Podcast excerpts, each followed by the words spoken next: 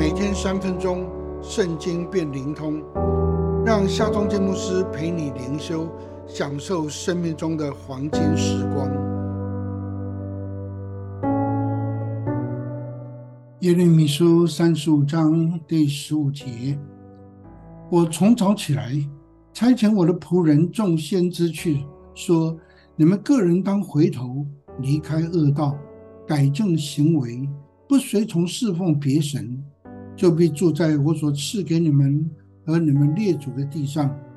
只是你们没有听从我，也没有侧耳听。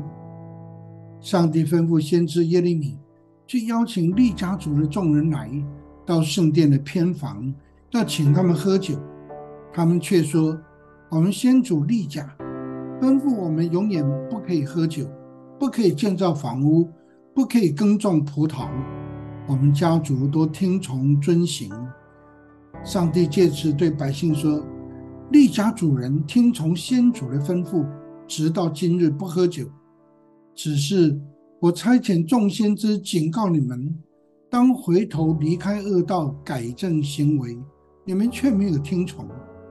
因此，上帝容许灾祸临到犹大的居民。”却应许利家主人永不缺人，势力在我的面前。对比利家主，上帝对犹大居民叹息说：“我对他们说话，他们没有听从；我呼唤他们，他们没有答应。”今天的基督徒会不会也常常陷在这样的光景中呢？我们不缺乏聚会、福音影视节目听到。但却常常没有听从，没有答应。雅各劝勉我们说：“只是你们要行道，不要单单听到，自己欺哄自己。”亲爱的朋友，你愿意真正的去聆听上帝的话语吗？不只是用眼睛、用耳朵，而是用心思、用手、用脚去听从、去答应、去遵行。让我们来祷告。